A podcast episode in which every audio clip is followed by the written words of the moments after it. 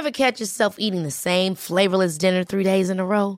Dreaming of something better? Well, HelloFresh is your guilt-free dream come true, baby. It's me, Kiki Palmer. Let's wake up those taste buds with hot, juicy pecan-crusted chicken or garlic butter shrimp scampi. Mm. Hello Fresh. Stop dreaming of all the delicious possibilities and dig in at HelloFresh.com. Let's get this dinner party started.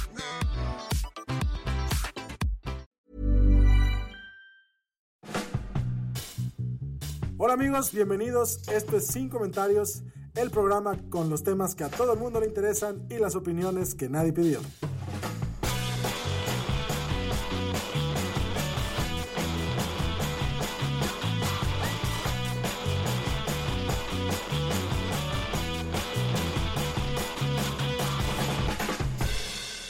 ¿Estamos listos? Sí. Muy bien. Muchachos, bienvenidos a Sin Comentarios. Eh, en esta ocasión estoy con Fernanda Dudet. y con, Memo Vega. como siempre, ¿no? Eh, Oye, qué gran sorpresa. esto es el podcast de Sin Comentarios. ¿De qué vamos a hablar hoy, Fernanda? Pues hoy vamos a hablar de la cuarta transformación, muchos temas que están sucediendo en ella y el La futuro, refundación también, la refundación también, o la refundición de nuestro estado y el escenario o el panorama no es favorable para las mujeres, la veas por donde la veas, o sea, entonces, ¿qué, qué ha sucedido? Eh, por un lado, en Jalisco, que creo que es la nota menos importante, pero que tiene que ver con, eh, con lo que vamos a platicar, en Jalisco, pues Alfaro le dio atrás al Instituto Jalisciense de la Mujer, en el que dijo, vamos a deshacer esto para que haya una secretaría que va a atender todos los temas de equidad de género entre hombre y mujer, ¿no? Que a las feministas nos encanta cuando hablen de, equidad, que digan de los hombres y las mujeres. Gracias, nos encanta. Em, entonces Alfaro cuando hace este anuncio, pues muchísima gente se va en contra de Alfaro, eh, muchísimas mujeres que llevan años dedicando su vida, su mente, su tiempo, su dinero a intentar resolver el tema de la violencia de género en el Estado, eh, pues se manifiestan en contra de esta elección de Alfaro y Alfaro básicamente dice, las mujeres ni siquiera son vulnerables, ¿para qué? O sea, se aventó esta serie de tweets que creo que ya los comentamos, ¿no? Sí, ya tuvimos otro episodio tenemos, de detalle, te- pero tenemos un video donde hablamos más a profundidad de esto. Pueden buscarlo en nuestro YouTube. Y el caso es que después de estar en un estire y afloje, estire y afloje, pues Alfaro llega y dice, después del diálogo, eh, pues me di cuenta que pues no, o sea, que sí hay que apoyar un poco a la mujer, eh, pero después de todas sus maromas y sus caprichos, pues nos damos cuenta que eh, pues si el objetivo era apoyar más a la mujer, al menos lo va a tener que hacer con menos recursos, porque eso es lo que sus maromas ocasionaron, ¿no? Que en Jalisco hay menos dinero destinado al apoyo de este tema de violencia de género y las mujeres por los pelos de Alfaro. ¿Ves? Me, me contuve. Eh, Wow. Entonces, a la par con esto, ¿qué va sucediendo? Bueno, eso es a nivel local. Dices, bueno, pero chance a un nivel federal alguien podrá salvarnos. Sí, pero no será AMLO. Eh, y este es el punto. AMLO saca una serie de iniciativas, entre ellas dos muy importantes o movimientos, que es el de las guarderías, en el ¿Uno? que se, se anuncia en el que ya no va a haber guarderías porque hay corrupción. ¿Sí me salió bien? ¿es imitación Ahí de va Obrador o te quedaste dormida? Ahí, ahí Está fin. estás. Tafil, tafil. Este- Sí, es cierto, es, es, es un papel de, el, este, de la... Es, eh, ¿Cómo se llama este personaje de la Casa de las Flores? El de Cecilia Suárez, no Sí. me acuerdo cómo se llama. Sí, porque así suena el, el López Obrador de Fer. Sí. Como Paulina de la Mora, ¿cómo se llama? Sí, sí, sí, sí, es, pues sí, sí, sí. Entonces, ve, chancita fil es el- la receta de AMLO, no es cierto. Eh, pero el punto es que AMLO hace este anuncio en el que las guarderías, como están llenas de corrupción, pues mejor no le vamos a dar dinero a las guarderías, que sí, no todas, pero muchas están llenas de corrupción y muchas están en manos de personas que les vale la madre incluso cuando éstas se queman y con ellos niños adentro, ¿no? No les importa. Sí, exactamente. Eh, sí es un tema de corrupción, sin embargo, pues la solución no es cerramos las guarderías y le damos dinero directamente a las familias, porque también como funciona la economía es, pues, o sea, tú no alcanzas a contratar los mismos servicios, así un grupo de individuos tiene su dinero juntos y pueden contratar maestras, tener un espacio adecuado, etcétera, etcétera. Eh, y bueno, toma esa iniciativa que claramente, pues qué bueno a las abuelitas que les paguen, pero no es responsabilidad ni obligación de las abuelitas estar cuidando a los niños de la familia. Por supuesto. Y no todas las mujeres tienen a su abuela ni en condiciones ni cerca para que las puedan apoyar. Eh, Y agregando que, tipo, muchos de los muertes infantiles se dan en casa también, o sea, que no, no, no son necesariamente lo mejor que se queden los niños en casa en estas situaciones. Sí, eh, la, la idea de que los familiares de los niños son los que tienen, eh, digamos, en presente su mayor bienestar, es una idea completamente falsa. Que- que luego- desafortunadamente, pero es completamente falsa. Que luego lo aclararon y dijeron que no era para intentar que la obligación del, o más bien que, que la necesidad de cuidar a los niños se subrogara obligatoriamente al, al cuidado de las abuelas, sino que el dinero, el recurso, se iba a entregar directamente a las manos de los beneficiarios. Para que, estoy entre Chabelo y López Obrador. Sí, exactamente. No me está gustando. Sí, no, sé. no, no. Este, Este, no. Que, le iban a dar el dinero a, mano en mano para que los papás pudieran decidir eh, en cuál guardería gastarse el dinero o elegir dejárselo a, la señora. No, porque son es- este tipo de la estoy cagando, eh, la estoy cagando, la estoy cagando, la estoy cagando, y luego se regresa, se regresa, se regresa y, y se queda en un punto más o menos intermedio. Este, pero eh, te me quedaste viendo muy raro, Guillermo. No sé qué está pasando en tu Sí, cabeza. no, no, pero no, no es por, por ti. Digo, en términos generales sí me parece que eres extraño. A lo que voy es, o sea, este, este planteamiento que hace López Obrador, o sea, tiene un montón de, de dificultades detrás como de la idea. Pero pensémoslo de esta manera. Si le damos el dinero a la familia para que escojan qué guardería este, van a eh, eh, inscribir a, su- a sus hijos, ¿Qué va a pasar cuando se empiecen a detectar que hay ciertas guarderías que a lo mejor tienen calidad de otra, que mejor, más calidad que otras? Se van a saturar, no van a poder ofrecer el servicio y entonces eh, o los papás se van a ver forzados a un plan B con el que no se sienten completamente convencidos y que a lo mejor por este programa eh, la importancia de estandarizar la calidad de todas las guarderías queda minimizada o en su defecto eh, empiezan a tomar decisiones que no son viables, como te lo encargo a tal y te doy tanta lana, te lo encargo a ti tal, te doy tanta lana, sin garantizar que las personas a las quienes están este, en- encargando el cuidado tengan a lo mejor como una capacitación de base, porque sí, es cierto que tal vez el personal en las guarderías no es el óptimo, es cierto que todos los estándares de calidad pueden estar muy por abajo del esperado y que puede haber mucha corrupción, no hay buenos salarios como para atraer buenos profesionales, pero por lo menos se busca un perfil profesional, que muchas de las veces, claro que da una ventaja en términos de cuidado de los niños, en comparación con cualquier otro sujeto que pueda aparecer. Eh, creo que es importante tener en cuenta que el cariño que le podemos tener a un niño no es equivalente a la preparación que se necesita para cuidarlo. El ejemplo de eso, ah, no, mis papás ni me quieren ni me cuidan. Sí, no, a ti te criaron Sí, lobos, pero- pero no. sí, no, Sí, este. caballos. Sí. Pero al final, al final le vamos a dar un abrazo a Fer, porque Sí, No. porque los sus papás Eh. no lo hicieron nunca. Tienes esta iniciativa que quieras que no, a las que más jaque ponen es a las mujeres, porque incluso si le dejas el, tienes una mamá súper generosa o una hermana que va a cuidar a tus hijos, o sea, a ti como mujer te están, o sea, metiendo una carga adicional porque es muy estresante tener que lidiar con los miembros de tu familia para poder hacerte cargo de una responsabilidad que es un hijo, una bendición sí, pero también una responsabilidad, eh, y luego tienes que cumplir con esto de estar trabajando. Entonces dices, hasta ahí muy mal, ¿no? Pero luego agregamos la reciente decisión eh, de cómo la sociedad civil, según AMLO, pues es, es el diablo, que neta ahí no lo entiendo, porque un gobierno con sociedad civil fuerte, lo dijo Pecova, es un gobierno fuerte, y AMLO dice, no, la sociedad civil y hay que quitarle retiros, y específicamente a aquellos organismos eh, que están combatiendo la violencia de género, que están ayudando en temas de equidad de género, ¿no? Porque están corruptas, que sí debe haber instituciones como en todos lados Muchas, corruptas, muchas. Pero también hay un chingo de, de estos organismos que realmente están viendo en pro de la mujer. Entonces dicen, vamos a retirar este apoyo a estos organismos. Hubo el rumor de que también los refugios para mujeres iban a, a dejarles de dar apoyo. Ya salen a decir que para los refugios sí, pero que para estos organismos no. Y sin embargo, esto es una muy mala noticia, porque qué bueno que los refugios se mantengan abiertos, pero estas instituciones o estos organismos tienen varias funciones. Por un lado, están haciendo estudios, están investigando, están poniendo todos sus, sus recursos en mente para ver cómo pueden apoyar, obviamente, a las mujeres que son víctimas, pero también cómo apoyan en el tema de legislación, o sea, cómo pueden dar información y empujar para que se legisle en pro de las mujeres que están en situaciones vulnerables y sus familias. Eh, y por el otro lado tienen un rol clave porque estos refugios, en muchos casos, las mujeres no sabemos dónde están los refugios de nuestra ciudad. Entonces, te acercas tú a uno de estos institutos que suelen ser más visibles y ellos te redirigen a estos refugios que para empezar más del 50% de su población son niños, porque estos refugios, o sea, que una mujer se salga en situación de, de, violencia de su casa por temas psicológicos, económicos, sociales, es prácticamente imposible. Y cuando se hace no puede ser de, venga y aplique su forma para que estén a punto de matarla a golpes eh, y espere 30 días a que pase su trámite, o sea, te tienes que salir en friega de tu casa se tienen que salir con los niños eh, y de por sí si es traumático tienen que caer en un espacio donde sepan que el marido no va a llegar porque no hay seguridad, no nada, y la va a matar, ¿no? Entonces estos refugios tienen que estar un poquito también, eh, no muy visibles para los hombres, para que Claro. lo encuentren las mujeres. Y estas instituciones son las que redirigen a estos, estos institutos.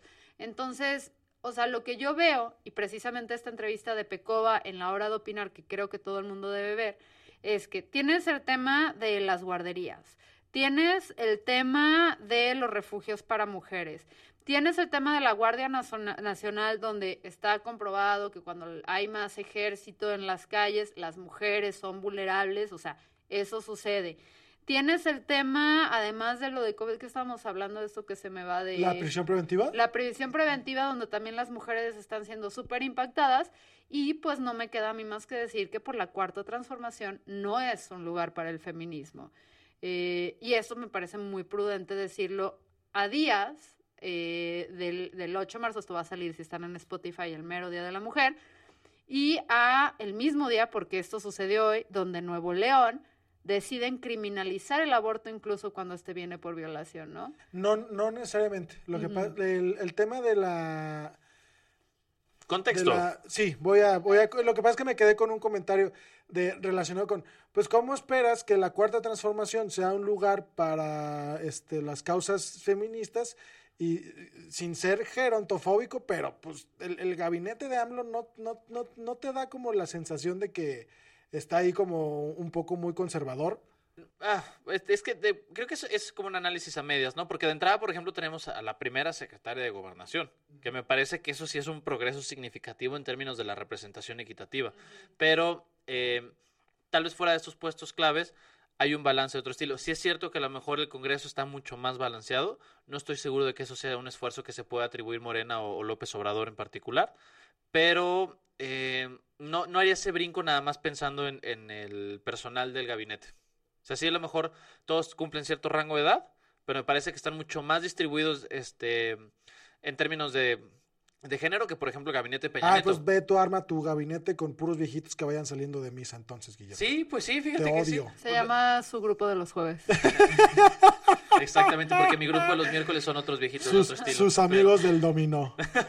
oye, sí quisiera tener amigos del dominó, déjame decirte. No los tengo porque no nos organizamos, pero claro, el que quiera tirar ficha por aquí que me escriba, ¿no? Por favor, nos vemos en el Café Madoka. Tirar fichas soy horrible, Sí, Guillermo. no importa, así es como se dice, es el slang. Tirar A que- tirar ficha. Tirar fichas A suena como a película es- de Carmelita Salinas. Este reclamo que estás haciendo de- del gabinete de Morena, no se lo hacías a los itamitas del PRI, que eran puros hombres cortados con la misma tijera. Y tamitas acabas de decir. ¿Del ITAM? Sí, Sí pero entiendo. que del PRI que vas a esperar que tengan una agenda de género cuando es, o sea, vamos, de todas las porquerías de las que pudimos elegir este 2018, en teoría, los que deberían ser más sensibles al tema de género es la izquierda. Técnicamente hablando, pero es justamente que el- creo que es el meollo del asunto, bueno, no el meollo, pero una de las cosas que me parecen más significativas de esto es que estas propuestas que están planteando, de entrada lo de los refugios ya medio se desdijeron en algunas cosas, lo de las estancias me parece significativo y lo de, eh, por ejemplo, el tema de las pensiones y los estudiantes también me parece significativo porque em, justo va en contra de algunas de las cosas que, que querríamos o creeríamos que plantea la izquierda. La lógica de tener un gobierno que participa en la calidad de vida de la gente es que el gobierno institucionaliza redes que permitan alcanzar una calidad de vida desde diferentes eh, fuentes. Lo que hacen los gobiernos de derecha es más bien te ponen a tus propios recursos a encontrar eh, la manera de competir al respecto. Lo que está haciendo el gobierno ahorita eh, diciendo que le va a dar dinero de manera directa es asumir que todas las personas que van a recibir ese recurso, con ese recurso tienen la facultad de generar sus propias redes de apoyo en cualquier contexto.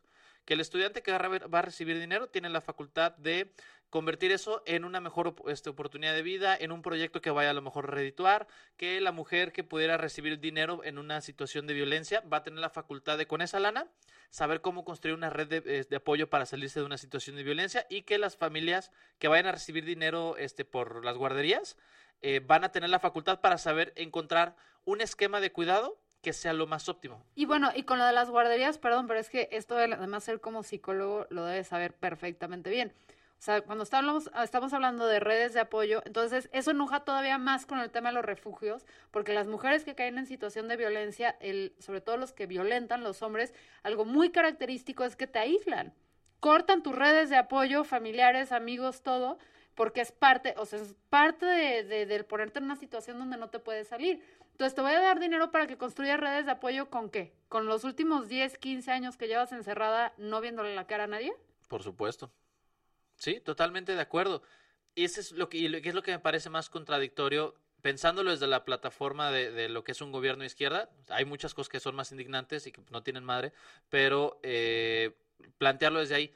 ¿Por qué el gobierno está considerando que el dinero sustituye la facultad para generar una red eh, eficiente para alcanzar ciertas metas? cuando eso ni siquiera es el planteamiento de una izquierda real. Una izquierda real lo que hace es generar este, instituciones gubernamentales para que se den esas condiciones, no nada más tirarle dinero al problema. no, y también porque en- entregar el dinero directo en mano este, hace la percepción de que la cosa está mejorando, Exacto. ¿no? Y con la base, ¿no? Con la base que es a la que le estás tratando de, de digamos, como hacer cosquillas. Ahora, quisiera hacer un ¿A paréntesis quién aquí. le quieres hacer cosquillas? A ti. A mí no. Gracias. No, a- es, es que él se ríe muy gracioso. Eh, quisiera hacer un paréntesis para eh, hacer referencia a un tuit que me parece que encapsuló muy bien esta estrategia para resolver los problemas, que es de, de este Pablo Rendón, que lo encuentran en Twitter como Pagus Rendón, que pone el- este, la imagen de López Obrador y le preguntan, "Se- señor presidente, ¿qué es lo que va a hacer para resolver el problema de las vaquitas marinas? Y luego en la siguiente foto aparecen las vaquitas marinas nadando entre dólares. Fue fabuloso. Entregar, entregar el dinero Bravo, vaquita Rendón. por Just- vaquita. Y creo que ese es justo el asunto Tenga su de... vaquita. Creo que eso lo que hace es... ¡Guau! Rompiálalo, perdón. Es un chiste de señora. El, el overol le da poderes este, que no maneja con responsabilidad. Qué barbaridad.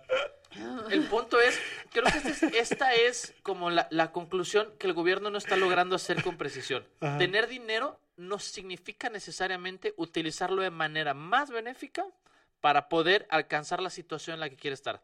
Tanto el tema de cuidado con los niños, tanto el tema de las vaquitas marinas, Como sin comentarios. este, cinco- sí, esa es la definición de sin comentarios. Perfecto, muy bien, Fer. A lo mejor deberían darnos dinero a nosotros, no lo vamos a usar en nada útil. Mm. Como en, en el tema de este, la violencia este, contra mujeres. Sí, ya se dijo que le- la- el, el tema de apoyo a refugios va a seguir. Ya se dijo que el problema es que los refugios eh, consiguen dinero y administran dinero a lo mejor por medio de pues prácticas corruptas. Pero a final de cuentas creo que lo que más causó como malestar es cuando le preguntan a López Obrador directamente en la conferencia de prensa y es un clip de un video que está eh, difundiéndose mucho. Habla con muchísima confusión. Y miren que estamos hablando de López Obrador, ¿no? Donde la claridad a lo mejor nunca ha sido su fuerte. Ajá, a ver. ajá. Este, o sea, yo estoy diciendo que dentro del rango de, de claridad de López Obrador, esto estuvo todavía fuera de promedio. Para que te des una idea de qué punto Ah, sí, estamos, ¿no? ajá, sí. De repente y dice, pues vamos a analizarlo a detalle. Lo estamos analizando. Ajá, o sea, ¿qué Maldita sea. ¿Qué estuviste haciendo los primeros seis meses después de que ganaste las elecciones? Ah. Tomando en cuenta que la violencia es lo que más aqueja este, a este país, y si sa- sacamos la estadística, las mujeres son las que son más este, violentadas, eh, en términos como de... Sí, las mujeres son las que son más violentadas, punto, las más vulnerables a la violencia. Entonces, ¿por qué esto no es una estrategia central o no es un dato que ya tenga resuelto antes de empezar cualquier programa de No, gobierno? y, y hay una pregunta, Guillermo Vea, que yo tengo. Espero que me la puedan resolver, Fernanda. ¿Por qué si el tema de, de la corrupción se acabó con la entrada en funciones del gabinete de López Obrador? Porque eso es lo que él plantea. Mi gabinete está libre de corrupción. Sí, Entonces, barriendo las escaleras de arriba hacia abajo. ajá. ¿Por qué? Pues así era el eslogan de campaña, Guillermo. ¿Por Y qué es algo que yo acabo de aprender. Qué chido. ¿En serio? Si- siento que ese podría ser la biografía de, de- de- el título de tu biografía. Entonces, Barriendo las escaleras de arriba para hacia aba- abajo. Para abajo. Entonces, ese, ese es un planteamiento, Ajá. ¿no? El otro planteamiento es, ¿por qué si, si, el, si el gabinete nuevo está libre de corrupción, la solución es cerrarle la llave del dinero a las instituciones, ¿no? Porque si partimos de esta lógica, entonces también podría ser evidente el conflicto de interés de AMLO con ciertos nombramientos, que ahorita vamos a entrarle al tema de la Suprema Corte, este, ¿por qué, sin, ¿por qué sin decisiones que se toman no hay conflicto de interés? Porque los nuevos, los nuevos miembros del gobierno no son corruptos. Y luego, para resolver los problemas de las instituciones, el tema va a ser, la solución sería cerrar la llave del dinero. Donde, o, o a mí explícame, a menos que yo esté tonto, Eh, que- ¿qué, qué parte me estoy perdiendo? Sí estás Sí. tonto, pero no te creas, Lalo, no eres tonto. No es un buen punto, es un muy buen punto. Pues es que no, no quieres una sociedad civil fuerte. O sea, a ver, AMLO ya ha dejado. Y ojo, no estoy anulando todo AMLO antes de que se vengan los haters. Déjense venir, perros. Porque trae overol, Traigo culeros, overol, y ¿eh? una navaja. Esa que está lista para hacer el trabajo ver, sucio. Estás dándole poder al ejército. Sí. Estás minimizando la prensa diciendo que cuando cualquier cosa sale en tu contra es de la mafia del poder. Estás y que vimos la nota rápida antes de prepararnos aquí que incluso ya se estaba bronqueando con la casa calificadora que le dio una mala Sí, calificación a desde Sí. la mañana está ese se rollo. está peleando con eso. Y te estás peleando con la sociedad civil que tiene un rol muy importante de empujar y mantener honesto a través de sistemas de rendición de cuentas, de no encontrar la palabra, en vez de Bien. decirla en inglés, eh, de rendición de cuentas eh, hacia el gobierno. Entonces lo que estás diciendo es, no, no, no, no, no quiero escuchar a nadie el que me escuche, o sea, cállese. güey". Sí. Es lo que yo percibo. No oigo, soy de palo, diría mi abuelito López Obrador. Hoy andan un nivel de tíos. ¿Acaso sus hermanas les dejó algo les dijeron? Vamos por un té de tapioca con crema Es que tengo brulee. mucha azúcar en la sangre. Ok, qué bueno que yo no llegué a la hora del té de Comí tapioca. No, té, tom- amigos de Spotify, tomé té con tapioca, es fantástico. Té de tila. Ok, a ver. Eh, quiero preguntarles, ¿qué les parece? A- entiendo todo esto que estamos diciendo en la cuarta transformación. Sí, A mí, si me preguntan, porque nadie lo está haciendo, no te estoy preguntando. me parece que es mucho más marcada la indiferencia hacia la agenda feminista en la refundación. Les voy a decir por qué. Ajá. Uno, esta legislación, esta legislación ¿Club de que Toby? de entrada, porque además creo que ayer o antier tuvieron una reunión como para hablar de las nuevas perspectivas de lo que iba a ser la refundación y no había ni una sola mujer en la mesa de trabajo. Pero además, la misma legislación que aprobó el cambio de que para que se quitara el Instituto Jalisciense de la Mujer se llama la legislación de la igualdad de género. Ya en que todas las legislaciones tienen como un eslogan. La, esta legislación aquí en Jalisco, la de que comandada por el MC, la que acaba de cambiar el Instituto Jalisciense de la Mujer por un instituto, una Secretaría de Igualdad entre hombres y mujeres, igualismo, nunca feminismo, se llama la legislación por la igualdad de género. ¿Quién te dijo Háganme- ese dato? En todos lados lo anuncian. Es- es- ¿Ves cómo te niega? No, lo dijo este te dije yo, güey. pero ay, eso tiene como Que tres el, meses. el del No te 2000 va a dar el 2019 es el año de la igualdad de género. Pero en cualquier spot de radio lo pone. Está bien, me lo dijiste tú también. Me seguramente me lo dijiste. No lo bueno, dudo. a ver, pero es- llega a tu punto, Guillermo, porque de- aparte que no te pregunté, no llegas al Pues puto porque me punto. están Y ni te Interrumpiendo. escuchan, no quería señalar que ni te preguntan, ni escuchas, ni nada. No sé qué me estabas preguntando, pero yo voy a seguir. ¿Está bien? A lo que voy es, me parece un nivel de descaro eh, insoportable. La verdad, es el asunto. Me parece que el nivel de descaro, la manera en la que se han querido, este, como esconder entre, entre algunas propuestas de medio reconocen, medio que avanzan, me parece muy desagradable. Ahí va el planteamiento y que hechos, aquí quisiera remitirles a una columna que sacó eh, Miriam Moreno. Ah, pensé que decir Toussaint. No, pero también, siempre Ok. escúchelo. Eh, Miriam Moreno, este, que la pueden encontrar en Twitter como Mina Morzán, que es una psicóloga social, es activista feminista, y hace una eh, descripción muy puntual para Grupo Reforma de cómo fue el proceso en el cual eh, se hizo un diálogo con este, diferentes grupos eh, de activismo asociado a feminismo para poder ver qué plan se iba a tener para los siguientes seis años en Jalisco y cómo todo ese diálogo se ignoró por completo. Y describe también muy bien algo que ya habíamos hablado en otro momento, cómo es que pasó, eh, cómo se aprobó el, tema de eliminar el Instituto Jalisciense de la Mujer, que es, se fueron los del PAN, se fueron los del PRI, se fueron los de Morena a la discusión. Eh, Salvador Caro dijo, oigan, algo malo van a hacer, no les vamos a decir qué, confíen en nosotros. Entonces nos traemos a los del PRD, todavía hay, hay dos aparentemente, está a los del Partido Verde y se trajeron a los del PT Y con esos tuvieron la mayoría que Ah, necesitaba ah, para ah, pasar. Tenemos dos para que se puedan reproducir entre Sí. ellos Así y no es, muera a, a los del. PT los sacaron del closet de las escobas. Ahí los guardan. Traigan la Ouija, por favor. Y entonces trajeron a estos diputados que solo son peso muerto en el Congreso para poder tener la mayoría y aprobar la legislación sin un voto en contra, porque los que estaban en, este, en contra eh, se habían salido de la discusión en el entendido de que la votación final iba a ser un día después. Entonces, a mí eso me parece todavía mucho más serio, en que lo de la cuarta transformación es imperdonable, pero si lo, lo sopesamos, digo, la refundación, no tienen vergüenza, qué descaro. Sí, pero en Nuevo León supongo que Ah, todo sí. está mejor. Entonces, ah, sí, bueno, entonces en el DF estamos mal, en Jalisco estamos mal, pero en, en la tierra del. Bronco, ¿qué está sucediendo? viajemos al lugar de los triglicéridos altos, ¿no? Pero es Monterrey, digo, Wow. no, el estado de Nuevo León. Esto ya es como, no- como novela de radio, Python. Ah, pensé que es decir Monty Python. como tres patines. Viajemos a Nuevo León, el lugar donde gobierna el Bronco, Ok. este, y comen mucha carne asada y beben mucha cerveza horrible. Mm. Este, ¿no? Sí está culera, ¿no? Ok. Sí. Si estamos así, porque queremos, quiero saber si estamos de acuerdo. En Nuevo León, el día de hoy, 6 de marzo del 2019, surgió la noticia de que el Congreso del Estado eh, hizo una modificación al artículo primero de la Constitución del Estado para eh, efectos de salvaguardar la vida humana a partir de la concepción. ¿Qué significa esto?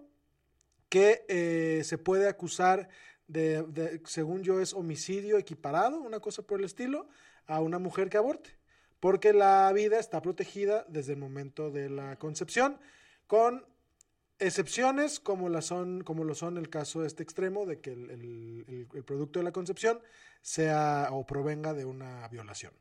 ¿no? Ese, ese, esa cosa se queda en, en el, en el Código Penal de Nuevo León. Ah, pero- pensé cuando decías esa cosa estabas hablando del feto. Dije, wow. A lo mejor así fue como anunciaron este, que había pasado el voto. Esa cosa se queda.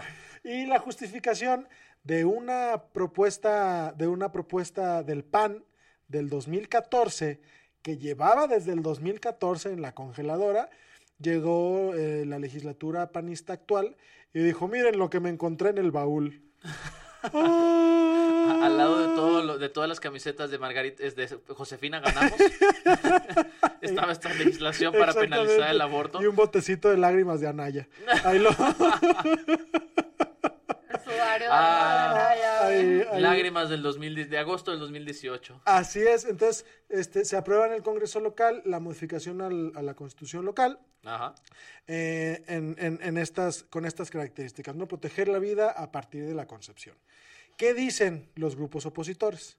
Los grupos, eh, o más bien la, la sociedad civil en, en- en Nuevo León, que, que está en pro o que protegen, intentan proteger el derecho a decidir de las mujeres, dicen, ¿sabes qué? Esta propuesta tenía congelada más de seis meses y por estatutos del Congreso no pudo haber pasado debió haber estado archivada y no se podría haber tenido, no, o más bien, no tenía por qué haberse retomado si tenía más de seis meses sin que fuera eh, retomada o peloteada la, o discutida la propuesta de ley. Entonces parece ser que por ahí van, por ese lado van a proponer una controversia constitucional eh, para que la Suprema Corte le entre al estudio y, y se, y se logre declarar inconstitucional la entrada en vigor de la modificación a la Constitución. Es como Inception, pero se puede. Sí, me, me confundiste muchísimo. Cabrón, ¿cómo Ajá, para ¿sabes los que no tenemos madre. un título en derecho? Ajá, los que Ok. nunca hemos visto una constitución. Ok, Guillermo, le voy- te, te voy a explicar como tú me explicas a mí las cosas de psicología. Ok. No. ya. Fin del comunicado. 500 Gracias. pesos. No, la cosa es que existe un- una posibilidad legal de que la Suprema Corte determine que la modificación a la Constitución que se hizo en el Congreso de Nuevo León se declare como inoperante. Y me parece genial porque el- la Suprema Corte está a manos de personas muy responsables. La ¿no? Suprema Corte está en manos de gente que hasta la fecha ha demostrado tener una perspectiva eh, liberal. Es- la Suprema Corte es la que ha emitido la jurisprudencia para declarar que los artículos que te prohíben el consumo lúdico de la marihuana este, se, se consideren como inconstitucionales. Ese tipo, eh, eh, esa Suprema Corte que a veces tiene sus, sus altos, a veces tiene sus bajos. Su, su día Sus donde... altas no tiene, eso funciona así es en inglés el chiste. Sus Ah. highs no lo tienen. Ah, Sigue, por Guau. favor. Ahora es cuando le damos un espacio a nuestro Patreon número uno, Open English. Si usted no entendió este chiste, No, comuníquese al no ha 0800. pagado, no ah, se no, comunica se vayan a la fregada. Sí. Entonces, Ok. tenemos esta Suprema Corte que, entre otras cosas, por ejemplo, declaró inco- inconstitucional la ley de, de seguridad interior antes de que siquiera entrara en vigor. O sea, cuando Peña Nieto dijo, publico la ley de seguridad interior, hubo alguien que dijo, no, el carnal, Con esto es inconstitucional, la Suprema Corte lo trajo, otorgó la suspensión, jamás entró en vigor y hace poco dijeron, no, nice, no va. No se puede. No, de, de- de- de esa, de, de ese tamaño, este, se- se- en, esas magnitudes son la... eh, eh, voy a volver a empezar, porque Muy me bien. trabé. Soy un imbécil. Te hago el, el efecto de como de, de, re- de rebobinar. No, gracias, porque lo haces horrible. No,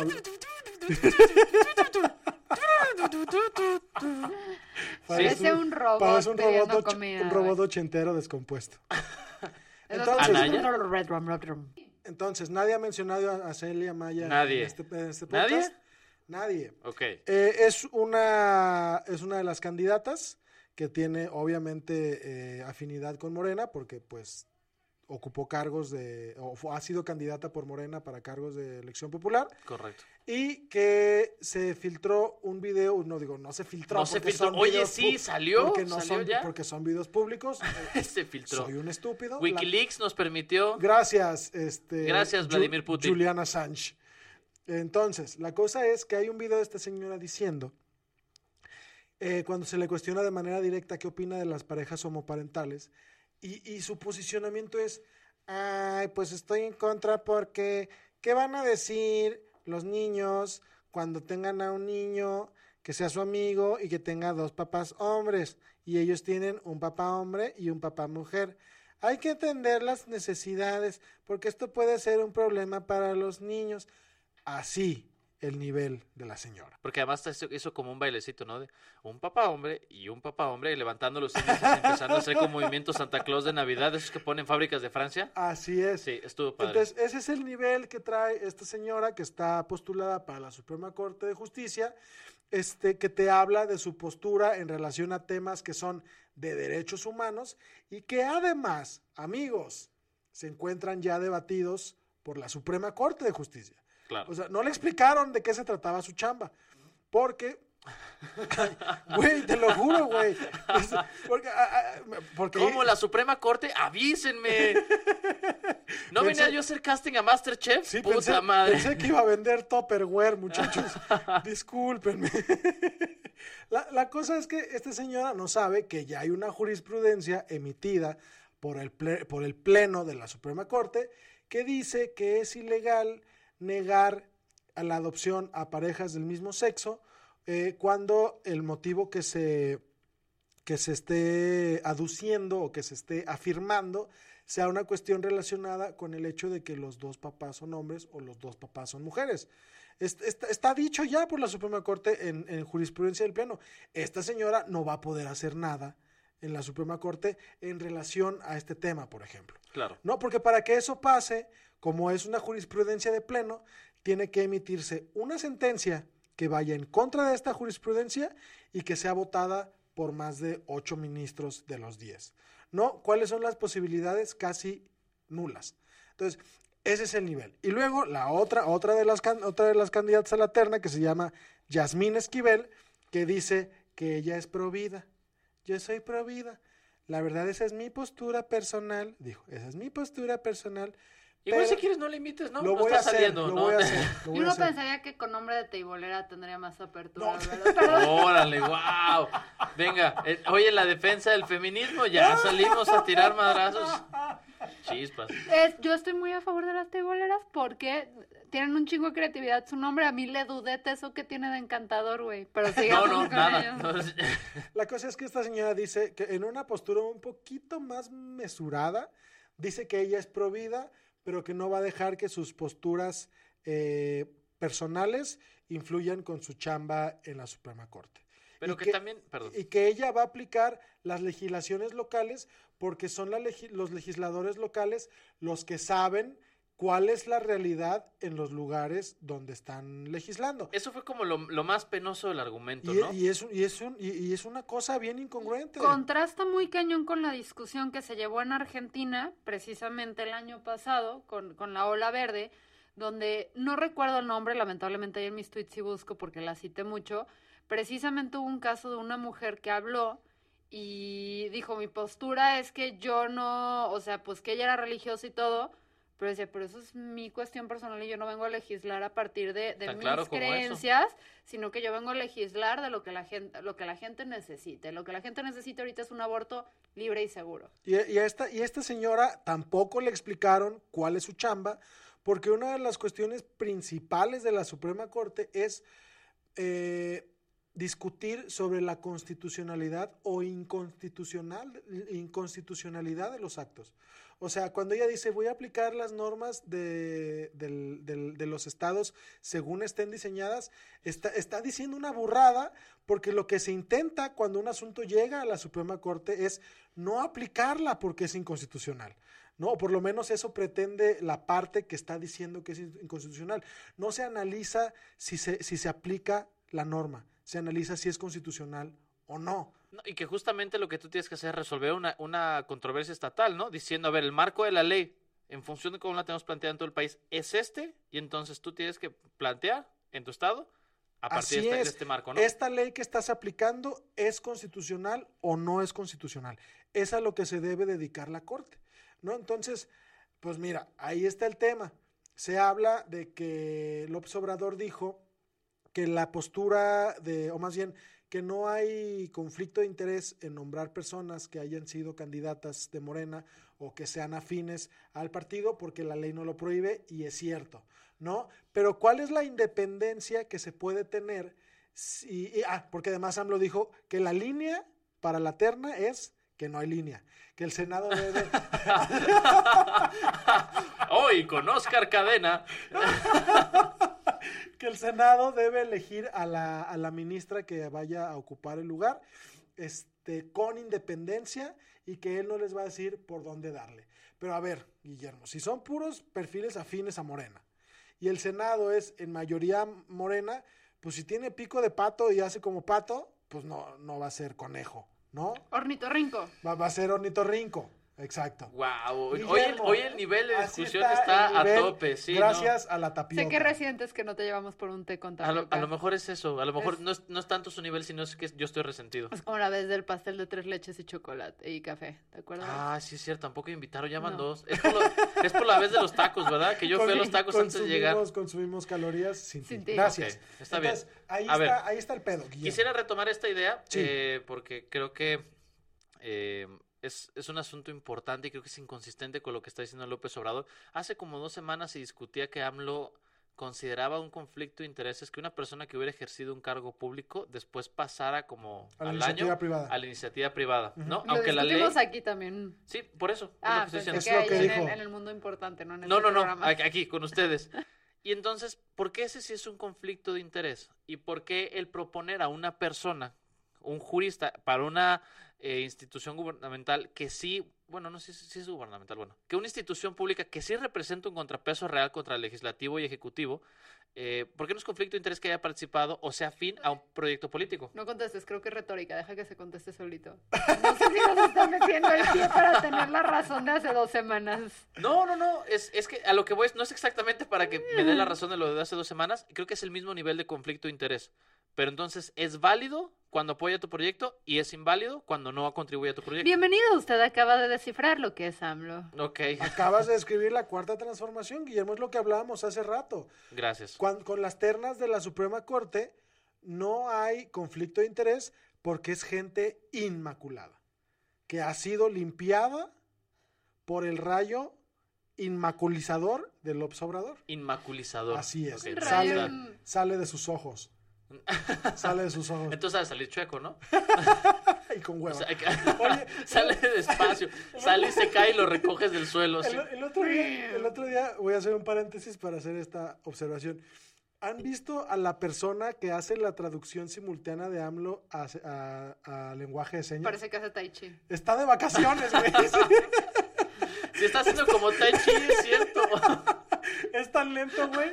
Es tan lento que se puede echar dos tacos entre que traduce una palabra y traduce la otra. Qué la otra. Wow. ¿qué quiso decir? La cuenta Nunca lo había pensado, por supuesto. Pero, Wow. pero entonces lo importante, estamos viendo que la cuarta transformación y la refundación no están siendo muy benéficos para las mujeres, el- la Suprema Corte tampoco, eh, y viene una fecha importante, el 8. Ahora, el 8 yo entiendo que ha cambiado muchísimo el 8 de marzo en los últimos cinco años, o sea, año con año estamos viendo cómo se está redefiniendo este día. Y que está más como que plagado de activismo, que está muy que padre está eso. padre, estamos teniendo discusiones, porque si ustedes piensan en su 8 de marzo hace 5, 6 años, era normal que te dieran una flor, que te felicitaran. Feliz Día de la Mujer, amiga. Gracias por ser Claro. delicadas, débiles y sumisas. Y, y conforme va creciendo Ese es un disco de las flans, ¿no? De Pandora, Delica- de de Pandora. Pandora. Delicadas, débiles y sumisas. Te Sí, conocí en un bazar en rodillas. Perdón, pero vamos a volver al tema y luego seguimos con nuestros memes y mames. Em, y el asunto es que de repente tenemos este día donde el discurso viene a ser cada vez más, no nos feliciten. O sea, no es un día para decir qué padre ser mujer, es un día para recordar que hay muchísima lucha todavía de por medio, una lucha que le toca muchísimo a las mujeres. em, y dentro de esta lucha, la forma en la que se honra es eh, salir a marchar, ¿no? O sea, es una parte en la que las mujeres, históricamente, desde que se puso este día, salimos a marchar y exigir derechos. Y hay mucho conflicto en redes porque es, ay, si no las puedo felicitar, ay, si no puedo salir a marchar con ellas, ay, entonces, ¿qué Achis, hago? achis. Pinches viejas, ¿quién las entiende? Eh, Oye, Pedro Infante, sal de ese cuerpo. Le salió muy, le salió muy bien, sí, perfecto. Es que hay un machito ahí reprimido en mi ser. Eh, y el asunto es, güey, nos apoyas guardando silencio, escuchando porque este día es importante, no queriendo ir a tomar protagonismo en la marcha Villamil, le estoy hablando contigo. Em, y pues es esto, es siendo respetuoso y diciendo, traen una causa, entiendo que hay muchísimos hombres que son curiosos y dicen, bueno, yo quiero escuchar, yo quiero entender por qué el 8 de marzo no nos felicitan y se acercan a veces a las feministas, yo incluida, a preguntarnos, oye, ¿qué onda con este día? Y a veces se nos acaba la paciencia y decimos, ve, investigalo por tu lado, porque la neta no es responsabilidad de una mujer, fuera de tu mamá, educarte. Em, y pues estamos ahorita como que las mujeres un poco hartas, hay mucho conflicto en redes porque algunos dicen, es que ven, no se quieren apoyar, no, la- no se dejan apoyar como nosotros queremos apoyarlas en vez de como ustedes necesitan ser apoyadas. Es que que es, déjense ayudar. Déjense ayudar, estoy, yo no la reprimo, estoy de su lado. Creo que eh, voy a retomar también un ejemplo, una explicación que hacía Leti Corrales también en, en Twitter, que me parece que fue extraordinaria, donde dice, piénsalo como si estuvieras apoyando un equipo de fútbol. Les echarías porras y les dirías que lo están haciendo muy bien, pero nunca te enojarías si no te dejaban meterte de titular, ¿no? Ah, sea- excepto, Ah. excepto el Cheto Leaño. Ex- sí, el Cheto Leaño es- pero, es otro caso, ¿no? ¿Pero él se compró entrada por el apellido o qué? Compraron Sí. el equipo para que jugara el Ah. cabrón. Ajá, era capitán del Era equipo, capitán sí. Y era malísimo. Era malísimo. Yo alguna vez vi al Cheto Leaño aventarse una palomita que es cuando vas con la cabeza, cuando el balón venía a ras de suelo. Pues imagínate, no se partió la nariz de milagro. El Cheto. Gracias a Dios, dirían los leaños. Gracias a Dios, gracias a Dios el incesto, qué bueno, dirían los qué bueno Leaño. que Este, vendieron los tecos, amigos. Qué bueno Pero que en fin, los a lo que voy me parece que es, es una buena analogía la que plantea Muy buena analogía y es, y es comprensible y además eh, yo entiendo que hay, hay posturas de nombres, ni se acerquen ahorita a la marcha y todo eso. Y es un rollo de, güey, o sea, si realmente quieres apoyar y lo puse en un tuit, no quise entrar en discusiones con la Corrales porque le está tupiendo, eh, pero lo puse en un tuit que es de, ¿quieres apoyar? Quédate en casa, apoya a cuidar a los niños, a cuidar a, a los viejos que suele ser cuidados que se le dejan a la mujer, al perro, lo que seas, facilítale a la vida que otras mujeres puedan asistir a la marcha. Si vas a estar en el trabajo, hazte cargo del trabajo de tu compañera o tu colega y facilítale que ella pueda salir a la marcha. Si ya todo está acomodado y todos pueden ir a la marcha y tú sigues teniendo ganas de ir, entiende, escuche qué están pidiendo los contingentes, las organizadoras y respétalos. Seguramente si te dejan participar te van a mandar hasta atrás y está bien, ese es tu rol, estás apoyando, no tienes que estar al frente ni salir en la foto para que sepamos que estás con nosotras. Pero lo más importante, yo creo que es, es, es un buen día y es un buen mes, no diría nada más el día, para que aquellos que sí traen conciencia sirvan como aliados y intenten como que sensibilizar a otros hombres que no son tan sensibles sobre este tema. No sé si me explico. Sí, por supuesto. O sea, si quieres apoyar, me apoyas más cuando otro hombre en una junta dice pinches viejas feminazis y parando la discusión y diciendo, oye, brother, esto no está bien. O saliéndote del grupo de chat de tus amigos donde todas las mujeres comparten los packs de, de niñas que ni siquiera estaban pidiendo ser compartidos. O haciendo otra serie de cosas en vez de salir a marchar conmigo. O sea, si realmente quieres apoyarme, toma ese. Y apoyarme yo como mujer y como todas las mujeres es toma ese rol. Y si todavía te quedan un chorro de ganas, es habla con otros hombres. O sea, si a mí ya ves que se me llenó la paciencia porque van 100 mensajes que contesto en un día de hombres que me dicen, es que no merecen su día, todos los días son los días de la mujer y también quiero un día del hombre. Ya ves que estoy a punto de soltar fregadazos, interven y con toda la paciencia que tienes, porque a ti no te han preguntado por qué el 8 de marzo se celebra, explícales a no los se otros. celebra. Yo también sugeriría No se celebra, eh, se que, que no lleven tambores y que no hagan cánticos del Atlas. Sería mi recomendación. Pero eso ni en los partidos más. del Atlas, muchachos. Sí, que no, que no traten de adaptar las porras del River Plate para el Día de la Mujer. Sí, creo que eh, lo que dice Fer tiene eh, mucho sentido en, eh, a partir de... Pues creo que ah, pareciera que hay, hay muchos hombres que tienen como ansiedad de decir, oigan, pero yo no, eh, yo no, yo no, yo no, yo no. No se trata de eso, no es el momento, hagan caso a lo que está pidiendo desde el contingente de la marcha. Y ya, Sí, tan ¿Tú, sencillo tú como tienes, eso. ¿Tú tienes ansiedad?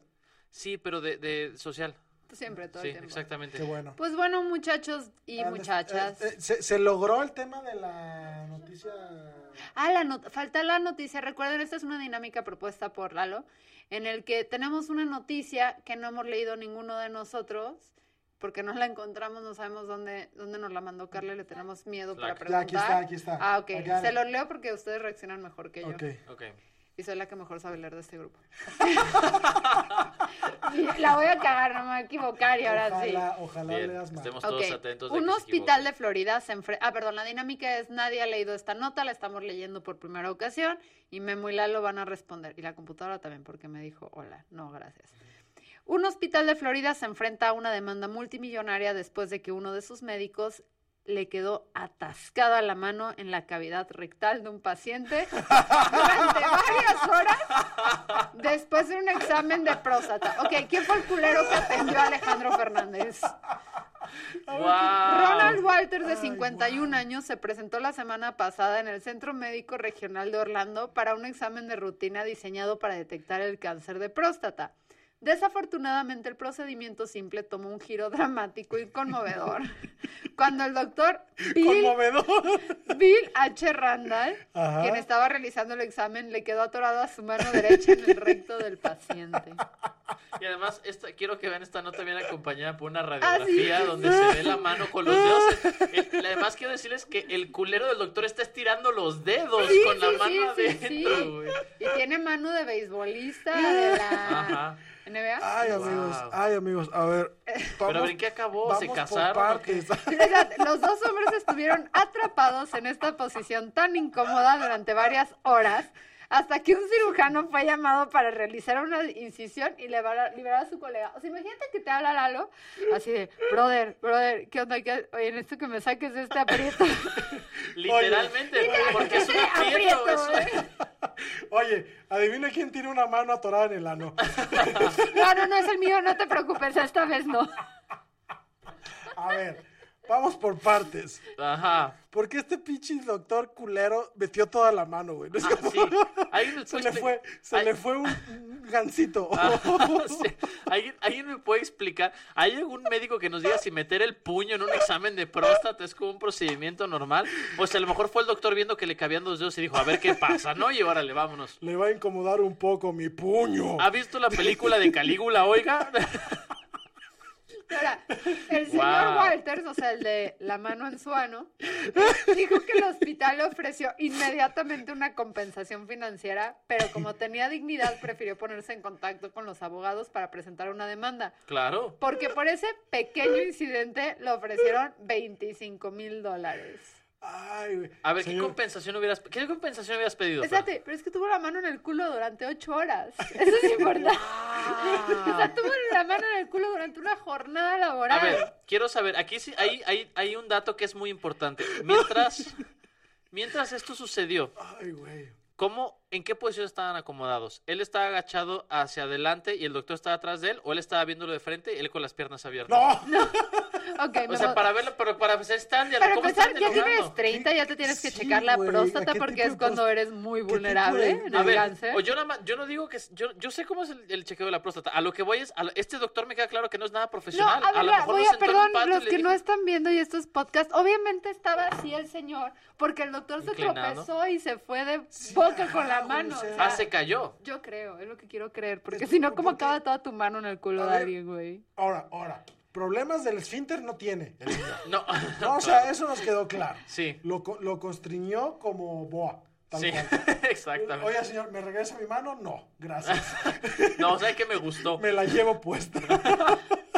Aparte, Uy, mi esposa siempre ha querido tener un doctor en la casa. pobre señor dice que se siente sucio desde que sucedió, que se sentía como una violación y nunca va a siente Pues poder... por sí. supuesto. El, El doctor, el, el doctor lleva tres días sacándose cosas de las uñas, pero o sea, Dice que no va a volver a, co- a confiar en un médico y que debería pedir 10 millones. De los cuales, si su esposa le ha Ay, pedido sexo anal a la esposa, debería darle 5 millones a ella, güey, porque ahora sabe lo que se cuesta. Pero lo ¿Te que me da mucha risa es que es electricista. Siempre ¿Eh? andan con el plomerazo expuesto también los electricistas, güey. o sea que es su culpa sedujo al doctor. es No, lo que está- no Siempre he querido conocer el ano de un electricista, o sea, claro. todo el maltrato que ha recibido porque es electricista que todo el mundo llega y le avienta monedas Lápices, o algo, lápices. lápices. Y ahora de repente A lo a mejor eso fue lo que pasó. El doctor encontró una moneda de 10 y dijo, de aquí soy. ¡Qué ¿no? joya! En 2005, un médico de Florida perdió un anillo de boda. ¿Y cómo le explicó la mujer? Dentro del recto de un paciente mientras realizaba un examen similar. Un incidente similar se reportó en California en 2011 y llevó a un acuerdo de 2.7 millones de dólares. Pónganse guantes para tocar los sanos de la gente con Bueno, una chingada. ¿Sabes que hubiera estado muy entretenido? Que a lo mejor el doctor se hubiera puesto un guante biodegradable y que hubiera estado pensando en, híjole, le quedan como cuatro horas a este guante. Le quedan tres horas y media. Está acabando el tiempo. ¿Dónde está el cirujano, por amor de Dios? Pero señores, no se preocupen, porque solamente Ay, uno de cada 47.500 exámenes causa complicaciones y este tipo de exámenes solo son comunes en la mayoría de los países desarrollados. Ay, no. Entonces, esto fue sin comentarios. Les deseamos una semana. No puedo. Mejor, una semana mejor que la de Ronald Walters, ¿no? Sí. O sea, la verdad, por lo menos es a lo que aspiramos, que pues, si van a un chequeo médico que no queden Terminen con, con, un una mano en el ano. Ajá, exactamente. Amigos, amigos, si ustedes quieren ver qué fue lo que pasó aquí eh, cuando grabamos este podcast, por favor vayan a nuestro canal de YouTube, suscríbanse, eh, pónganle pulgar arriba al video. Pero no a Ronald Walters. Eh, no, a Ronald- Eso es todo. por favor, eh, vayan al Patreon. Vean Digo, lo porque que, sí tiene espacio, pero Esta conversación va a seguir en Sí, YouTube. Vayan a verla. Vean lo que tenemos disponible censura. en Patreon. Los queremos mucho. No es cierto, no los queremos porque no los conocemos, dice Fernanda. Ajá. Y adiós. Buen día. Bye. wow.